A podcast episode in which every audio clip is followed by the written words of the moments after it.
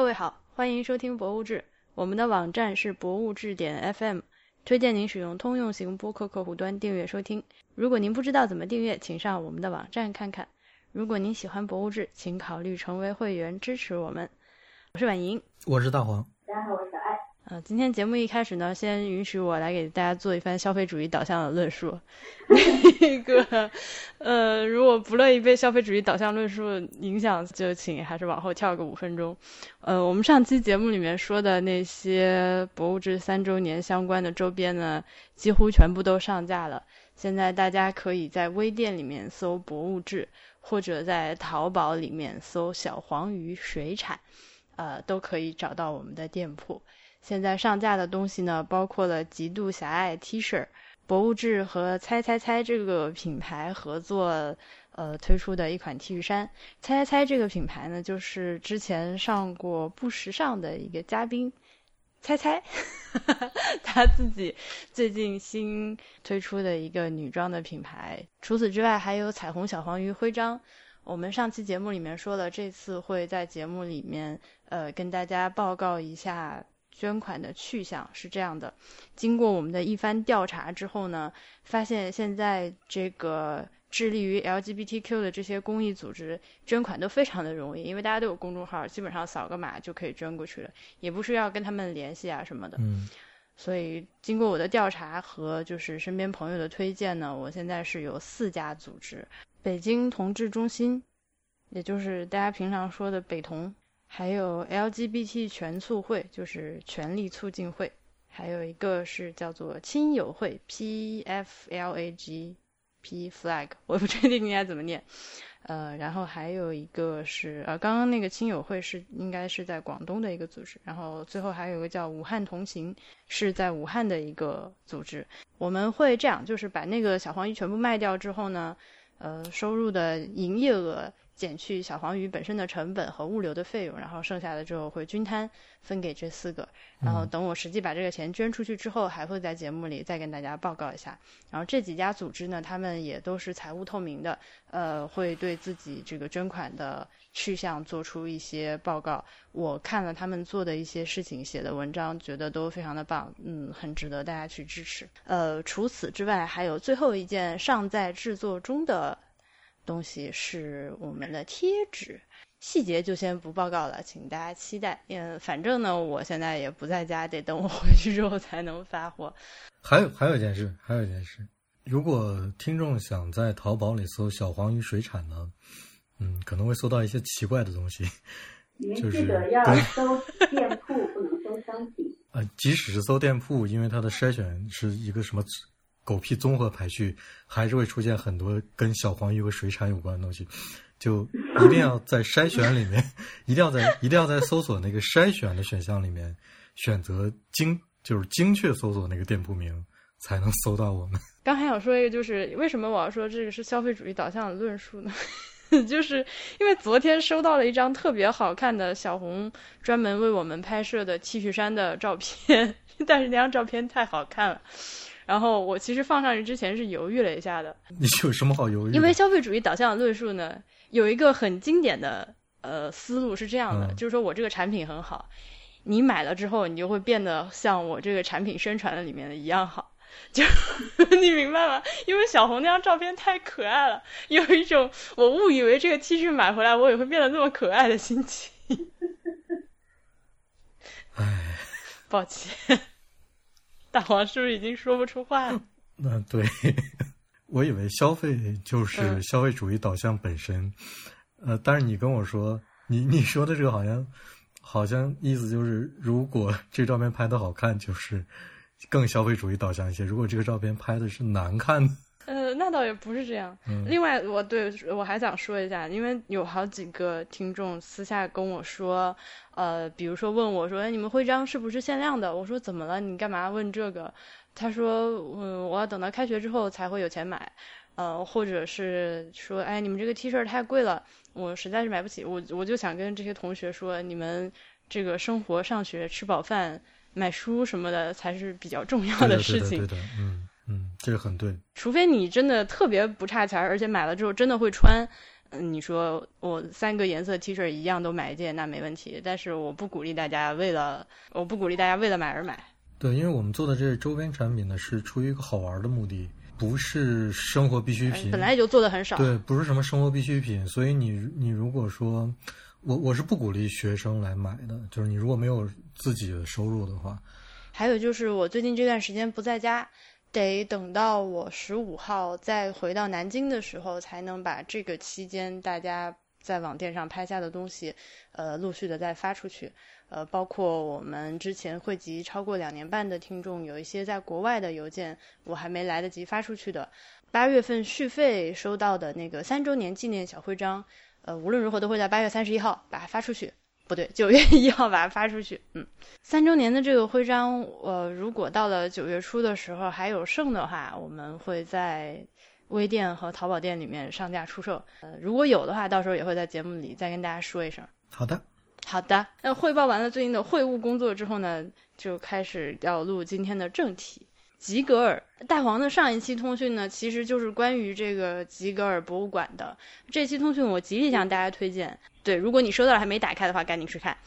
嗯，但是看完了之后呢，我有一种意犹未尽的感觉，所以就非常想再就这个话题多录点音频的节目。嗯，尤其是就是想听大黄再多说一点。但是我们一开始还是得给大家介绍一下这个人是谁。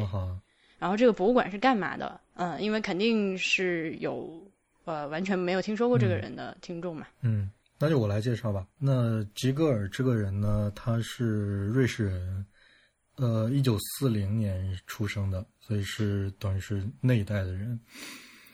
嗯，然后呢，他出生的地方是在瑞士的一个山里面。他在年轻的时候接受过很多。建筑的和室内设计的、工业设计的这些的培训和教育，就比如说他该上大学那会儿，他是在苏黎世读的室内和工业设计系。我也不知道这俩系为什么这俩专业为什么会合在一起。OK，那那不管了，就是就那个学校就有有这样的设置。然后之后呢，他在呃他在瑞士干过一段时间的跟室内设计有关的工作，呃。边做这些工作的时候，他就开始边画自己的那些被后来人们所知的那些画，慢慢慢慢的自己积累起一些名气，并且在嗯逐渐放弃了原来自己赖以生存的，就是就是会支付自己生活费的这些，但是也比较繁重的工作，开始专心画画以后呢，呃，逐渐就有名了，而且办了一些展览。那后来呢？后来的事情可能大家就知道的，可能知道的人就比较多了，就是他通过一些。呃，就是也也有，比如说从美国有人联系他，那他后来就到美国去做了一些跟电影有关的工作。那比较有名的就是做了《异形》系列电影的，尤其是第一部的一些就是人物和世界的设定。然后他也参与了其他的一些电影的工作，就包括后面的，比如说他给有一个片子，一九九五年的片子叫《异种》，他也做了一个特别小的一段的那个。这个可这个可能不能说，这个这个是他不太不可能是他不太光彩的一个工作，所以这段这段掐了吧。等会儿等会儿，我我我，这个我本来我本来想因为聊到聊到那个异形的时候我要说的，我小时候的时候看过异种，但我一直以为我看的这个片子是异形，因为当时中文翻译就是异形，然后呢，所以我一直，他他整个故事他他其实是就是有一点是那种。稍微低级点的情色片那种感觉，但它里面的那个设定和疫情是有点像的，应该是脱壳于疫情。是的，是的。对，然后所以当时九几年，而且对，然后呃，它里面就讲那个女主角，她是一个就是人造人，然后她有了意识之后就会跑掉了，然后呢，人类的那些科学家追杀她，然后她唯一的任务呢就是要找到男人跟她交配，然后呢就是生生出伸出更多的，你知道，就是带有他这个基因的。呃，人呃，怎么讲？人造人啊，然后 所以这整个片子不是那是外星人，外星人，外星人。所以，所以，所以那整个片子就是一直就是那个金发美女，然后就勇士啊什么，就是各种找人就在交配上一个片子，你知道吗？然后，但我当时小时候是当一个香艳片看的，然后我就一直以为我看过异形，嗯，所以在后来异形这个出第二部、第三部，然后出到后面的时候，我一直没有兴趣，我觉得那片这么无聊，为什么会有这么多人喜欢？直到我直到我最近一去年的时候，不是上了那个疫情的那是前传嘛，啊，普罗米普修斯二罗对普罗米之类的修斯之后一部，然后我看完之后我说，怎么风格跟我小时候看的那个异形差这么多？然后就搜了很久才发现，原来我看的那个片叫异种。好的所以，我就是一个被我就是一个被被耽误的小，算是被耽误的小朋友啊。对，那既然说到异种了，我们就还是说一下，就你看的那部异种是异种的第二部。哦，这部片子，我为了确定它和吉格尔没有关系，我去完全的去读了他背后的那个演职员的表，确认了这部片子和吉格尔没有任何关系。嗯，跟他有关系的是第一部，就是他拍了一个八秒钟的火车片段，在第一部里面哦，就是说那个八秒是用在电脑里的是吗？我以为没有用在电脑里。用在电脑，那个是第一部用了一下，然后那第一部的片尾的那个那个工作人员字幕里面有说明，就是这个火车的这个设计和镜头的这个制作是吉格尔做的。就这两个字，这两个片尾字幕我都完整的检查了一遍。对他是和斯科特聊过，想要有几个方案来用这个小火车，但是但是没有明确的说这个嗯聊是要放在《疫情》这部电影里面用。哦，因为《疫情》这部电影里面几乎没有地方是可以用到小火车的。那实际上我就是我是看了什么东西，我记得里面有一个这个像插曲对对对，因为因为斯科特当时不是还准备要接《沙丘》吗？有段时间，嗯所以所以但是那时候斯科特手里是有几个这样意向的片子的，所以他们也在讨论，应该是也在讨论在不同电影里用的可能性，但最后就没成嘛，都没成。所以吉格尔后来还稍微有点深度的，我觉得他比其他的那个参与人参与的深度都深，因为他真的设计出来了一套整个的一套家具，就是为沙丘设计的。嗯，后来他因为他主对，嗯但是因为他主要的工作地点还是欧洲这边，所以他后来主要的工作的生活还是又回到了回到了欧洲，然后慢慢的就是因为他之前积累的那些名气，他也就已经成为了那样一个，在他这个风格的影像风格的作品里面成了一个神一样的人物，呃，一直到最后等，就反正他就越来越有名了，但是他最后呢。最后，在我看来，就是他就他就是老死的，因为他他最后在二零一四年的时候，在自己家里面从一个楼梯上摔下来，就就就是就啊这样说虽然有点不好，但是对于他来讲，我觉得这好像是个挺有点可笑的死法，就就这样就不治身亡了。如果说到这个博物馆呢，就是因为他之前这博物馆在瑞士的一个在他家乡不远的一个地方，也是在阿尔卑斯山的山脚下。的一个小山头上的一个小镇上，那他因为他九五年在那里办过一个展览，呃，后来他就觉得这地儿挺好的，然后呃买下了这地儿的一个，当然并不是他办展览的那个城堡，是下面的一个更小一点的堡，把这地儿呃通过拍卖买下来了之后，就在里面呃把里面变成了展示自己的一个作品的一个博物馆，一直到现在。呃，后来呢？后来的博物馆参观的事情，我们就到后面再说吧。你刚刚说到他这个风格，就是呃可能刚听大黄这段介绍，就是如果万一你真的就是什么异形、异种、沙丘全没看过的话，呃，要不然还是先暂停一下，去搜一下这个风格大概长啥样儿。对，因为因为我们语言太苍白了，我觉得去说他的作品。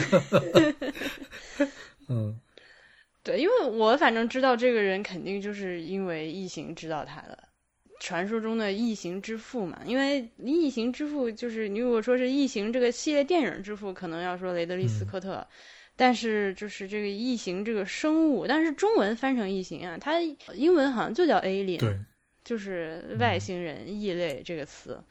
这个这个生物的设计者其实是吉格尔本人，而且他其实除了这个电影里面出镜的那些呃设定之外，他还做了相关的很多就是非常繁复的衍生的设定。其实最后电影里面使用到的，并不是他全部的工作量。他自己对他自己的这个风格的描述呢，我刚刚看了一段那个他的采访，他描述自己的这个风格叫做 biomechanical 生物机械。嗯，就是你看上去它的这个结构呃都是有机的，包括他做的一些建筑设计都是有机的，但是又有有一种很无机的感觉，所以就是有机和无机的结合 啊，对，就是你会感觉它它笔下的这些所谓看起来有机的生物，其实它们的骨骼都是金属的，或者它们那个整个世界的运作的行为逻辑都是一些机械性的、金属相的一些东西。呃，是，呃，很难描述。然后我们刚开始录音之前，呃，三个人已经在群里开始说话了。然后我在上厕所，然后我就看到这个大黄和小爱在群里面咚咚咚的贴了一堆链接。我点开一看，全都是一些风格非常放飞的画家。然后我就问他们俩在干嘛？所以你们俩在干嘛？我们俩在，就是因为我，因为你你当时没有没有在线嘛，只有我们俩在线。小爱老师就问说，嗯，那个。说你能不能找到一些跟这个吉格尔画风会比较相像的人？对，然后呢？然后我俩就我俩就开始找，就搜集一些，但是结论上来说的话，就是虽然在某些可能呃，该怎么说呢？就是有些相似的地方，但是它整个的这个就没有没有一个人会像吉格尔这样会有这样子的一个，你刚刚说的那个生物机械的这种感觉很少。嗯。所以你们那样都，我看看都举了谁的例子啊？我们可以也是也链接放出来给大家看看，大家可以自己去对比一下。对，我觉得我们要说一下，因为我觉得我们俩刚才想起来的这几个人还是挺有代表性的，在在对对对，很有意思，但名字就都很难念。嗯，这个第一个人我就不会念。就首先是两个波兰人，弗朗西斯切克、斯塔洛维斯基之类的吧？嗯。这个名字我们会放在对放在放在那个 show notes 里面，所以没关系。对这个这个这个链接，我一打开我就咦，它是就是纯有机的，对，它是纯有机的，就让人很不安的一些。那它有一些骨骼的向外延伸的类似的这种这种东西。嗯，下一个人我也不会念。下一个人也是波兰人，这两个都这两个司机都是波兰人。这个人是真不会念。真不会念这个，因为它有四，它有三个元音 z d z i s l a w。欢迎老师们指正一下，就是教学一下这个应该怎么念。因为这不是它有三个辅音堆在一起，我不会。这个人还这个人还蛮蛮有名的，然后是。对，这个人还蛮有名的。贝克金斯基，贝克金斯基。还提到了，嗯，当然还有马克思恩斯特。马克思恩斯特，就马克思恩斯特，我觉得。因为他是油画领域比较有代表性的一个人物，但是他可能就是更更有点偏那个传统那个路路数上的那那种大师了，超现实主义的。对对对，他跟因为因为像像像吉格尔还有刚才那两个人啊，嗯，其实有点偏插画师的那个路子，呃，写点风格插画师，暗黑流，所以所以他们路子稍有点不一样。就是马克思恩斯特还是比较正统的那种，但仍然是。超现实的比较跑的比较偏的一个人，嗯，完了后面还提到了彼得·博鲁盖尔，就老老的彼得·博鲁盖尔和博斯，嗯，就更早的更早的人了，嗯，对，大家都可以去观察一下这些，啊，这些清流，呃，所以现在是暂时说完了他这个人啊，我们一会儿再来详细说异形，然后说他这个博物馆，我是没去过的，因为他这个地方非常非常的偏，非常的难以到达。呃，大黄，你能跟大家描述一下这个这个地儿吗？因为你刚只说了瑞士山里。当然，瑞士可能除了那几个大城市之外，呃，当然那几个大城市也没有多大，但但除了那几个城市之外，可能绝大多数的地方都在山里了。他是，我就说是我是怎么去的吧。我是先我是先从德国坐火车到伯尔尼，在伯尔尼转另外一个火车到一个叫布勒的一个小城。这个这个布勒就已经离。吉格这个博物馆很近了，大概就有三公里多一点儿。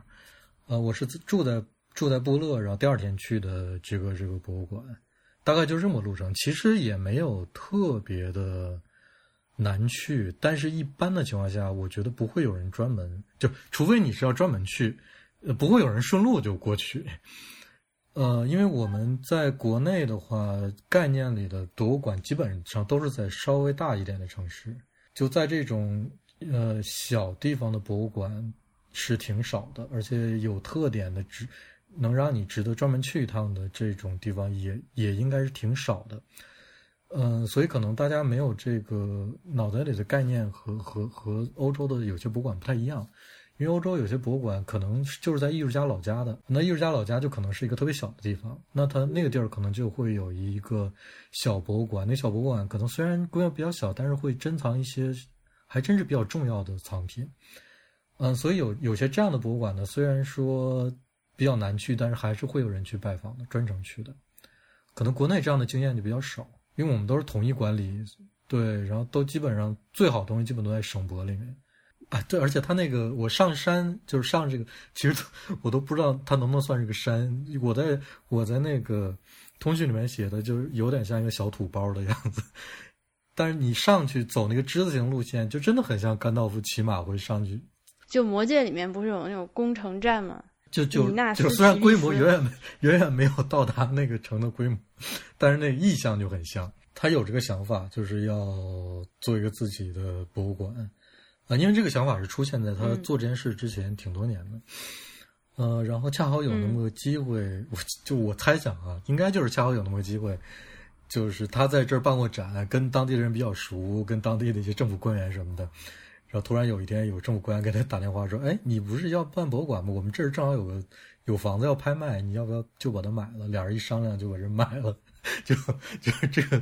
这是可能是更现实的一个版本啊，就是就是很有可能。像他后来红了之后，就包括他一起拿奥斯卡之后，其实跟美国那边就有很多的工作机会嘛。然后，但是他也基本上没有选择去美国定居，而是一直在就是他自己家乡就在瑞士生活嘛。啊，然后但是因为我当时是看了他的一个纪录片，然后因为他的父母最后死的时候，他是继承了他父母一些遗产，拿了几块地，嗯然后他后来要买这个城堡的时候，是把那些地卖了，然后刚好就能负担这样的一个城堡。然后反正他后来啊最后一、对他最后一任妻子就一直在讲说，其实他们从来没有就是特别有钱过。然后呢，吉格尔稍微有一些他会攒钱，他攒一些钱之后呢，他就去买一些他自己想弄的东西。然后你就是因为他之后他就是要 要构建他自己的一个世界嘛，然后他就把钱全部都花在上面，对。然后所以他就说他们其实过得一就不会说很富裕，但是就总是刚刚好。然后包括他后来去买他的那个博物馆，然后到最后他自己建了他自己那个就是咖啡店，嗯，然后就这两个是他就是最大的一笔支出。然后但是这个钱花完的话，其实也就差不多完了上面。嗯，你你说是酒吧是吧？后来的酒吧和对伴儿伴儿，嗯，嗯嗯，我看嗯伴儿 咖啡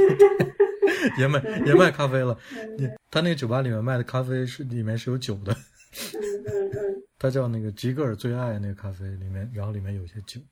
嗯这里说到了他的父母，我其实要提一句，就是，呃，因为他父亲是个药剂师，我觉得这个事情对他后来的创作是有影响的。你想想，就是他此话怎讲？此话怎讲？就是他那个时代的药剂师的工作地点的那个状态，就肯定有很多的，比如瓶瓶罐罐啊，就包括玻璃瓶子啊之类的那种不同颜色的，比如棕色的、绿色的、透明的这些东西，它可能还会有一些小型的标本什么之类的。我觉得这个东西对小孩儿的影响还是有的。就你能够构想出来。想象出来，他后来的那个作品里面，这这个这跟这个相关的一些影子，有有有，有吧？嗯，然后当时好像是他们家的一个地下室，还是哪一个地下室，里面就有这种人体的骨骼，还有类似像木乃伊一样的东西。然后呢，嗯他和他姐姐闯到那边之后，就他完全，他第一次看到那个的时候是直接被吓傻那种。然后当时他姐姐嗯嘲笑他说你怎么这么胆小，然后这他 他就说。他是为了你怎么这么胆小？你是你是药剂师的儿子，你竟然还怕骨头？你可是你可是一行之父啊！对他，但是他他那个时候觉醒是那个时候开始的，他就为了抑克制，就抑制自己的这种恐惧，他就天天管着看，天天管着看，然后直到他觉得他不再害怕为止。所以这个是他这个真的从就小时候，我觉得算是一个他之后创作的一个蛮根源的东西吧。然后当然他他也他他也是有一些异于常人的那种嘛，因为他自己就后来一直做梦啊什么之类的，这个这个后话。对对对，他后来还、嗯还我在那个通讯里写了，就是他会记录自己的梦嘛，而且他自己说这些梦基本上都是噩梦。他后来在自己的一个挺重要的一个出版物里面提到说，呃，我画的东西基本都是我怕的东西。你看，和刚才小雅老师说那件事情其实就联系起来了。很其实能很大程度上解释他的作品里面那些可能会有点让人不适的部分。那哪是可能，根本就很不适，好吗？好的，但是我有个事儿我没说完啊，嗯就是那个博物馆，一个永恒的话题，就它反正勉强算是个博物馆吧，我觉得叫私人美术馆更合适。虽然它名字起成了 museum，、嗯但是对吧？根据 这个 EGOM 对于博物馆的定义，它显然不是一个博物馆，就是不是一个严格意义上的博物馆。我我个人是倾向于把它理解成一个私人美术馆这样一个东西，就没有那么严肃，对吧？而且也并不是以一个就是社会公共责任为己任的这样一个博物馆。对，我觉它甚至都不应该就是向社会全方位公众开放。啊，这我们一个一个说啊，就是呃，扯到你说这件事情上，有几件事我觉得挺有意思的，就是一开始它它里面有一个疫，现在挂在里面了，有个疫情的雕塑是垂在墙上的，这个雕塑在它一开始的时候是挂在墙外的，我后来不知道，就是我我我不知道是出于什么原因，它挪到里面去了，但是这里面肯定有对社会负责的这方面的原因。嗯，是呀，就是你想想，生活在那个真的生活在那个小镇上的人，晚上出门遛弯儿的时候，就每天就面对一个嗯趴在墙上的异形。这个异形对，我肯定有这部分原因，但我不知道这是不是真正的原因啊。但大王老师写的特别好玩儿，大王老师写的是不知道是出于保护疫情的目的，还不知道是出于保护儿童的目的，还是保护疫情的目的，这个疫情被移到了屋里面。对，因为因为因为我确实在这样想，比如说他那个雕塑是不是真的经得起风吹日晒，或者说是不是曾经有人试图在上面涂鸦过？或者。对，或者偷它，或者切下来一块儿，这个先不管，就是这个是可能是他一开始没有考虑好这个所谓的公众责任和社会责任的这一部分。另外一个就是，你看他这个博物馆从买下这个地方到最后开幕，用了很短的时间，一年就就完成了。呃，也说明他不是经过特别充分的筹备的。另外，他这个人就没有特别有钱过，所以他其实他自己，因为我们知道要做一个博物馆，要做的特别完善，要什么都处理好的话，是非常花钱的嘛。如果这个东西没有一个另外的一个背后的一个政府或者一个其他机构基金会的资助的话，你光靠自己的财力去做这件事情的话，是不可能把它做的特别特别的好所以，就像婉莹说的，这个博物馆的参观感受确实是介于一个私人美术馆和博物馆之间。那那这个博物馆他买来之后，因为我知道它其实是一个所谓的城堡，就是这个建筑嗯。原来，呃，而且好像原来也是办展览的，嗯。但是被他买下来了之后，就等于说把内部彻底给改造了，然后甚至还和原来这个呃负责这个展览的这个人一起，呃这边原来的馆长一起合作来设计了这个新的东新的这个展览内景。嗯。我看了一下，好像呃不管是你这边通讯里还是网上，呃展厅里面的信息还是相对比较少的。你能不能再多说一点？多就是这里面大概是一个什么什么情况？它是是这样，就是里面首先就是不太不太适合拍照，呃，有两点原因，最嗯就是最从那个实际操作来讲，有两点原因。第一个是，呃，基本上大部分展厅都非常的黑，因为他的作品的嗯本身的那个风格的原因，就让这个博物馆的整个布置上都倾向一种，比如墙面都是黑的呀，或者或者即使不是黑的，也是深灰色的这种感、这种气氛的一个一个营造吧。另外一个就是它空间还是太小了，它是一个中世纪的建筑改造的。你想中世纪的那种建筑的技术就没有办法把空间做得很大，也不需要，所以说那个每个空间都很小。那小空间它又摆了特别特别多的展品，就摆的还挺密的。这两个加在一起，这个嗯展展厅的内部其实就是挺难表现的。而且你在里面走，嗯有一些比如说有他有个展厅，是里面有他给沙丘的那个哈克南家族，呃设计的整套的一套桌，对他后来还设计的桌子，桌整套的桌椅，那那个天半悬空还挂着他自己做的那个鬼火车，特别特别长。你在那个展厅走的时候，还有柱子，你就要非常小心的。旁边还有一些其他的立体的展品，你就要非常小心的注意到什么嗯脑袋不要磕到这儿，你脚不要踢到这个东西，就就它空间是这种感觉的。呃，所以其实拍照是、是很难的。呃 OK 就当然它把展品摆的真的特别密，而且因为它还经常经常外界展品和出去别的地方做，在更大的空间做一些更大的特展。呃，它特展里面嗯展出的东西，我只是在它的那个呃资料就网站上的资料库里面看了一下，呃，和展厅里面的东西有很大一部分是不重合的。也就是说，它其实，在展厅的呃馆藏里面还有很多没有展出来的东西，包括他画的非常有名的那个和那个画《死之岛》的那个阿诺德画是是同一个主题的一个他自己风格的《死之岛》，那非常有名的画，他都没有展示出来。就那张画，我是非常想看的，他但但是他只在另外的在在别的地方的特展里面展示过，应该在库里面吧之类的。这两张画和其他一些东西是值得专门再开一期节目。好的，就死之岛这个话题，我嗯确实一直是挺想聊的一件事。嗯，那听下来的话，其实它也就是基本上就是一个陈列型的展览，就是把东西拿出来给你看。对的，它就是大概就是按主题分类的，比如《异形》都在一个展厅，然后其他的电影作品可能在一个展厅。那如果有一个展厅挺大的，他就把几个主题混一混之类的，就这样的，就没有一个特别明确的思路。其实，好好玩是啊、嗯因为他现在已经去世了嘛，但是，嗯，他那个博物馆的网站上写的，好像就跟他还活着一样，就是说我们这个里面呃收藏展示了他就是个吉格尔从好像是说七十年代开始，嗯一直到呃今天，他用了此日子的 to present 嗯 day，、呃那个他的作品。然后还说我们这里会办一些由吉格尔本人策展的其他的艺术家的个展，我我我觉得对他用的也是一个现在的语言。我觉得是这样，有可能是这样。没更新吧？我觉得对，我觉得是没更新，因为他死，他就前几年才死嘛。然后就是就是这个这个网站，包括这个博物馆，都是在他死前就已经运行运行过好好多展览的了，所以我觉得这可能是没更新吧。好吧，但是我觉得也有一种可能啊，我我胡乱猜测的。我后来我一开始是不知道的，但是只我在走的时候，就我在通讯里也写了，就是我离要离开那个博物馆的时候，我就看到半山腰那个地方，呃，有一个教堂嘛，教堂旁边有一大片墓地。我因为我是到墓，我如果路过墓地，我就肯定会进去走一圈看一下的人，所以我下山的时候我就去那个墓地嗯看了一下，那个墓地就是挺规整的一些墓，但就有一个地方的一个小角落，就有一块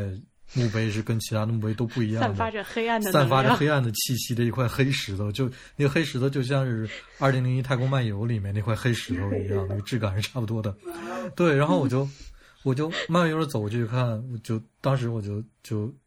就后来我跟别的朋友说这件事儿，我都说当时我是吓尿了，因为那就是 Jigger 的墓，所以 所以如果说你可以把它理解为他还他还在这儿，离他的的博物馆就几步远，然后他就葬在这儿。嗯，对？吧？那也可能是那个博物馆的工作人员或者馆长就觉得啊，那这么写也没毛病，就不改了。这样 也可能是这种感觉。那块墓碑还有一个非常奇妙的点，就我在通讯里面也一笔嗯带过了，就是它上面真的，我我我我其实去摸了一下那墓碑，在我摸的时候，我就发现，就上面爬满了那种非常非常小的红蜘蛛。嗯，活的真蜘蛛对对是吗？对，爬满了，特别特别小。然后当时我是吓了一跳的。哦我看你通讯里面写，我还以为是那种装饰性的假的红。不是不是，就是你就感觉哇，你这个人都死了，你的尸体在地下在干嘛？就是，当然我这么说可能有点，你知道你知道那个意思对吧？我不是不尊重尊重这尊重这个，我是非常尊重他的，但是我觉得跟他开个玩笑也没什么关系。嗯，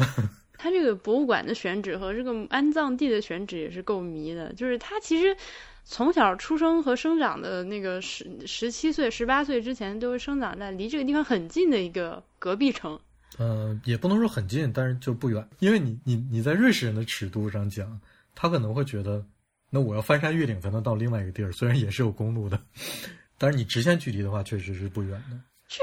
对吧？就比嗯如说，我出生在老河口，一直在老河口生长到十七岁，然后等我挂了之后，我选择把自己埋在什么宜城、黄陂、荆州，这样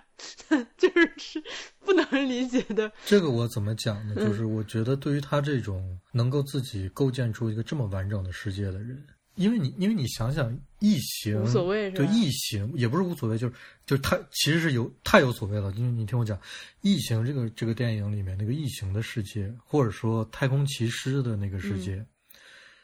因为后来有了普罗米修斯，我们知道为什么他当时有太空骑士的那个世界。好，这个世界如果没有吉格尔的这个设定的话，你无法想象它应它是个什么样子。就它完整的构建了这整个世界。对于一个能做到这一点的一个人来说，他的作品对于他来说太重要了，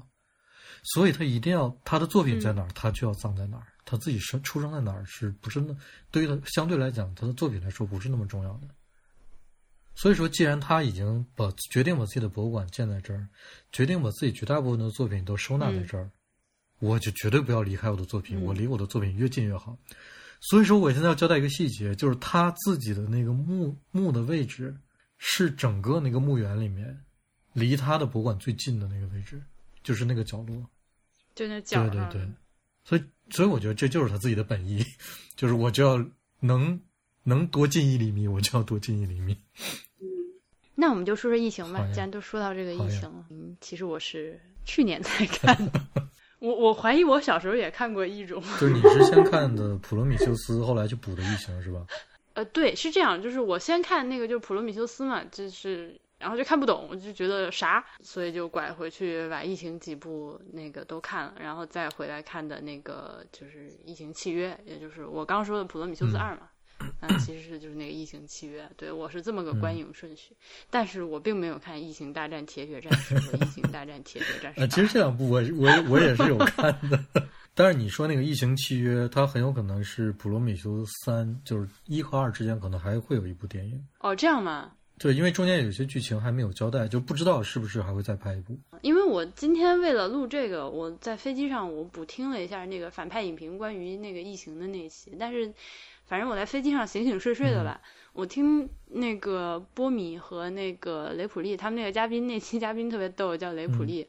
嗯，他们俩人说，就是由于《普罗米修斯》和这一部票房都特别不好，所以很有可能就不拍了。就不拍了是是一件事儿嘛，就是但是构想里有没有是另外一件事儿，可能在中间还存在着一部打引号的电影，但能不能拍出来呢，就是另外一回事儿了。嗯，吉格尔和异形的关系呢，我们刚其实也说过了。然后尤其是他在第一部里面做了很多很多的设定，到后面其实有两部那个电影里面已经发挥了和吉格尔原来的那个已经差很多对，了因。为导演和制作团队都已经换掉了，也没有说再请吉格尔来进一步做其他的设定和改进、改变之类的，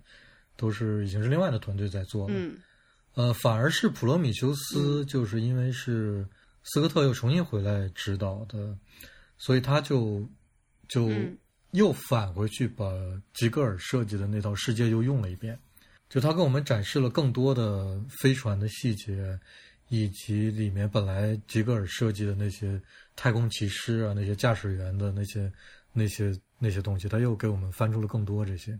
异形到底是怎么来的这样的一个故事？但是其实啊，就是在我看来，嗯，其实这类的东西对我对我来讲，可能这仅仅是对我个人呢，就剧情啊、什么故事的来龙去脉，我都不是很在乎。那你在看啥？没有没有，这个之前是之前我们聊《银银翼杀手》的时候，大黄就已经表达过他的观影的思路了。就是如果这个世界观呢，或者就是说这个镜头画面如果更牛逼的话，其实他是不在乎这个故事对的，就是比如说，你你如果是故那个整个的那个世界的设定够好的话，你给我一个镜头，或者你给我一段儿影片影像，能让我自己去补充一些想象力的话，我觉得这个可能要比那个故事本身对我来讲意义更大。因为故事这个东西，比如那个罗伯特麦基就本就他就写过一本叫《故事》的书，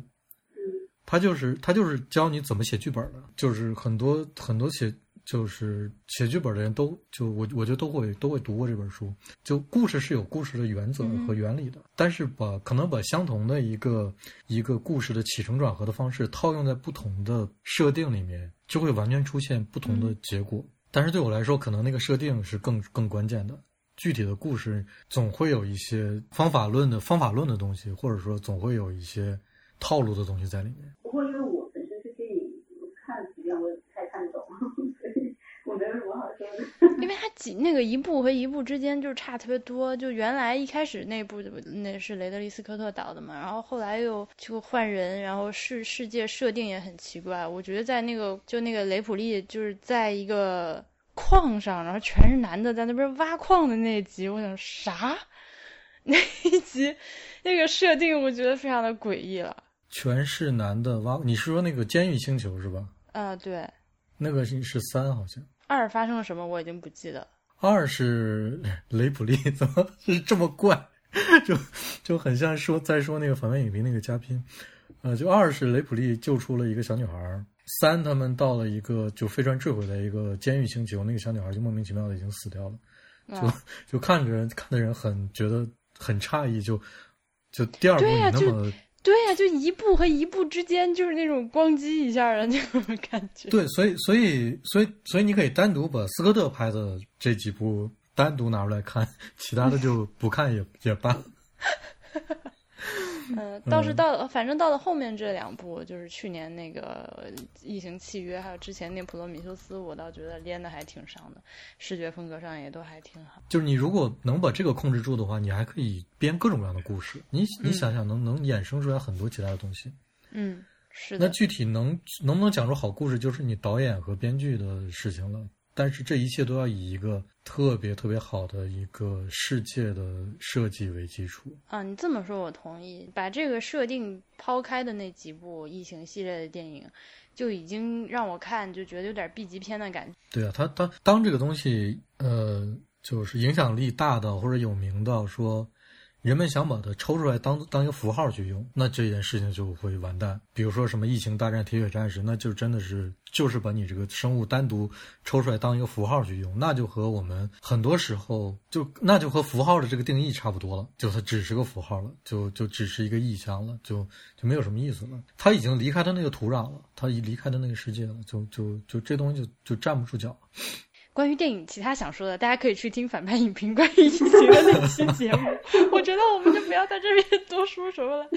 扯 因为。怎么怎么说呢？因为你们两你们两个肯定是就对《异形》这个电影不太感冒的。我还挺喜欢的，但是我没有说就是到特别喜欢的程度。对，就是我也挺喜欢，但是我也没有到特别喜欢，就是所以，所以一开始说要聊疫情的时候，我就不是特别 没什么 好说的。但是我觉得那吉格尔这个人真的挺有意思的。对对对对，我觉得聊这个人还行。对然后电影的话，反正我又不专业，我觉得就好电影，所以我们我们这个电影就一笔带过了，因为这是我们三个都不是特别喜欢的电影。啊，但是，但但是呃，就是话说回来，就是吉格尔在这个电影里面做的工作，我是觉得非常非常好的。嗯，就他真的把真的把，因为很有我们经常会听到一种说法或者一句话，就从很多人嘴里说出来，就是我要有我的影像风格，我拍出来的东西一定要是什么什么样的，那才是我的影像风格。就就这是我们经常会听到的话。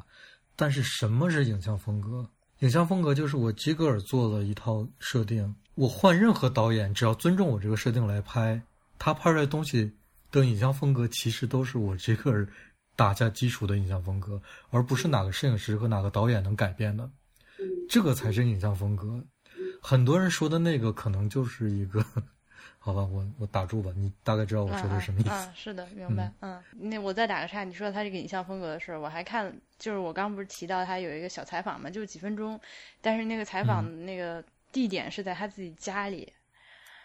然后他们家那个采访是八一年还是哪一年呢？是在苏黎世他家，然后他是他家住住在苏黎世郊，苏黎世的市郊，他有个小花园儿，嗯，啊、你看那房子，看外边儿吧，你就觉得特正常，然后门一打开，里面就是特，就是沙，就觉得跟钻进了异形肚子里那种感觉一样，就墙上就是感觉就像一个地级片的那个片场，然后他特别好玩儿。他自己还给自己造了一个小火车，然后就在家里面院子里面绕自己院子一圈儿，然后呢要穿过各种诡异的那种隧道，然后呢他们家那些门上也都是他自己设计的那些就是奇异的那些就是骨骼呀，然后呢小孩儿呀什么之类的，然后他小火车还得穿穿破那个门，然后才到达他的工作室什么之类的。对他必须得撞开撞开一道门。对对对对对。这个人真的太神奇，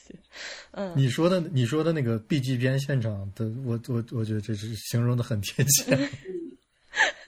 因为他有好多就是自己做的不是特别成功的什么呃雕塑作品也好，或者说一些随便粘起来的各种奇奇怪怪的铁片和一些那个那个人体的雕塑的某一部分什么都胡乱的焊在一起，他就给自己那个小火车造了一个。有点像那种，呃，冬季项目有那种，就是那叫什么，就是就是大家会坐在一个小车上，然后沿一个滑道往下滑，那项目叫什么来着？我有点想不起来，就是还会还会戴着头盔，然后沿着一个那个小隧道滑，就有点像那种感觉。就是他，你可以想象他在那个那个隧道那个那个旁边那个壁上都做了一些小装饰，那些小装饰都是他做的不太成功的作品。嗯，然后然后的那种感觉，嗯。因为刚才婉就说说你看到他的作品的话。就恐怖嘛，就会有不适感什么之类的嘛。嗯，但是我看他的就是纪录片，其实我看到有些地方还挺感动的，我都我都快我都哭了。嗯，就是因为他本身就搞这种就是暗黑呀的这种风格，确实会有很多人看他的作品会不适嘛。然后，但是我看他的那个纪录片的话，其实有很多人从他的作品里看到了，就是得到了安慰。甚至有一些人还觉得他的作品非常的纯真和美好。然后我当时有一个片段印象特别深，是他有个助手，呃，但那个助手是玩那种死亡金属的，玩的就是那种死亡金属的大汉，然后身上都是纹身什么的。但是他当时看了他的作品之后，就特别感动，他觉得吉格尔的作品完全抒发了他内心的那种感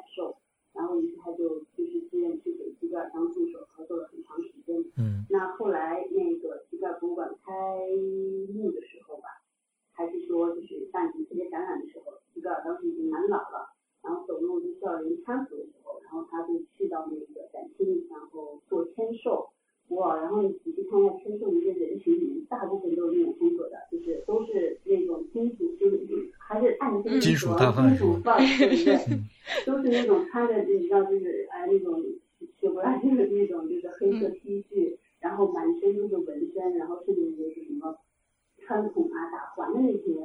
然后他们就抱着他的书，然后在他面前表现，真的就是像看到自己的神一样的那种感觉。嗯然后对，有一个人，他就当时就是签签完书之后，他就把自己的袖子撩起来，然后整个就是一个花臂，然后在一块空白的就是胳膊的地方，然后就跟记者说，你可不可以再帮我在这里签一个名？然后记者就颤颤抖抖的帮他签名，然后他们也是看到眼前这个人真的是老了，然后或者什么的，然后那个人情绪也上来，然后就含着泪说了一句 Thank you, Master。哇，然后当时我我整个人就看泪泪崩了，你知道吗？嗯，就就对。是有那么一些人，是真的觉得他的作品是不是不是的，而是非常是的。我我我组织不好语言，但是就嗯很很重。嗯，但你已经你已经你已经表达清楚了，我觉得，嗯，这个我觉得就是有点，我我不知道这个事情有，就我不知道吉格尔本人是怎么想这件事，因为你看，从我们刚才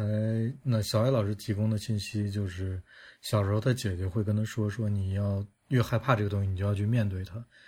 那，那他就会一遍一遍的去面对、直面他害怕的那些东西。那后来我们又提到他会做噩梦，还会记录这些梦。呃，他又说过，说自己画的这些东西都是自己怕的东西。这就变成一个挺有点矛盾的地方，就是如果你说他。画的这些东西的结果，他的这些有点黑暗、有点恐怖的作品的结果，是会令一些人觉得得到了心灵上的安慰，所以来崇拜他的话，那其实他本人恰恰是相反的人，明白我的意思吧？就是他的内心恰恰是另外一个人。我我是往往在他的作品里看到他，或者他通过他自己说的一些话里面看到他其实是另完全相反的另外一个人的时候。我是有点感动的。实话点讲，就是我觉得他一直在很做很困难的事情，他几乎一直在抗争，对自己，他在抗争自己内心的一些一些一些有阻，对自己的那个意识有阻力的一个东一些东西。比如说，你你可以你我可以想象到另外一些人，比如达利，比如包括马呃马克思、恩斯特他们这些人，就是你去追寻他画的这些东西的话，你会你会找到另外的，就是你会找到另外的根源，就是往往他为什么要画这些，并不是因为表面上看起来那样，你会找到一些真正的他心里面的。就本不为人知的一些，或者说不为普罗大众所，就是你对这个没有没有什么特别兴趣，没有 没有去特别去钻研他为什么画这个的这些人，就是普通的观观众不会特别清楚的一些原因，就这些原因往往是你一看到原来是这个原因，他就会很反正会很勾我心里面那个东西，就是会会把我的那个情绪给勾起来，就是我我我不知道我说没说清楚。就在我的认知里面，我就知道不少。包括我之前写那个草间弥生，他也是从小开始看幻象嘛，然后那些东西一直特别的困扰他嘛，那所以他选择的方式就是把这些东西来画出来，然后他一直就是说，就是说如果他不画画不把这些东西抒发出来的话，他可能早就死掉了。那其实就是这，我觉得这个跟杰尔是有点相似的嘛，就是他们对，我觉得是是有点类似的，一种排挤对。然后因为因为我记得吉尔说，他是说我把这种东西画出来之后，呃。我才觉得我控制了它，这个东西是在我掌控之下的，这是他克服恐惧的方式。嗯，而且就是就等于说，这东西是我创造的。对对对对对，所以对他来说就不是威胁。嗯，对我没有让他来攻击到我，我我我反而利用他，利用我害怕的这个形象，我把它固化了，固化成了一个我创造的东西。那我创造的东西对我来说就是没有威胁的。那可能一个很接近我创造的这个东西的一个我很害怕的形象，也就借由我的创造变成了一个对我的内心威胁不是那么大的东西了。对，所以所以所以他一虽然他画的是暗黑或者画死亡的东西，其实，在某种程度上是，其实为了为了为了是 开始讲，其实促进了他的身体，或者说维系和延伸了他生存的维度。嗯。对我我觉我觉得他还有一个挺特别的地方就是。呃，我其实很少见到这这样的艺术家，就是他对情色是呃利用的是很直接和彻底的。嗯，就是其实一般人都是表达这方面主题还是会稍微隐晦一点。嗯，但他就是非常直接在用。他虽然没有直接到直给的程度，但是在超现实这个领域，我觉得是足够直给的。哇，他那个异形的设计已经相当相当的直给。但是那个，但是那个在他的。所有作品里面都还是隐晦型的吗？对，隐晦型的，因为它有一些直接涉及到人体、人体的一些和特别具体的一些细节的设计和作品，就是是更更加直给的。就是他还做了很多跟婴儿啊或者胎儿啊有关的这这些这些作品。就所以我说，就你要想到他的父亲是个药剂师，就这些我觉得都是有影响的。就你不知道他小时候都看过一些什么稀奇古怪的东西。正好就是呃再说就是那方面。因为真的很丰富嘛，然后他当时设计异形的那个异形蛋的时候，就是他们进到那个这个洞穴里面，不是有那个，就是里面有很，它那个叫什么？就淡吧。那就淡吧，里面有抱脸虫。嗯。对对，还有设计就是设计那个异形蛋的时候，其实他当因为你记得第一部他们就是那个异形蛋，它是四四角，就是一个十字形的，然后张开是有四个四角出。四哎，四瓣儿那样的。对，张开是四瓣儿的，嗯。然后呢，他就说当时他设计的第一款异形蛋其实是就是中间一道线的一道缝。然后呢，因为他们考虑到这个电影上映之后的话，会在比较多的天主教国家上映，然后他觉得那一道缝的话，实在有点太像女性的那个呃阴部了，对。所以呢，然后大家大家就让他改，然后所以他后来就改成了十字形。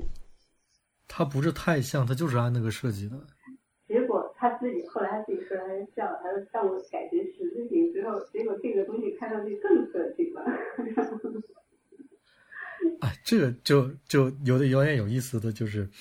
你如果你看到一个色情的意象，嗯，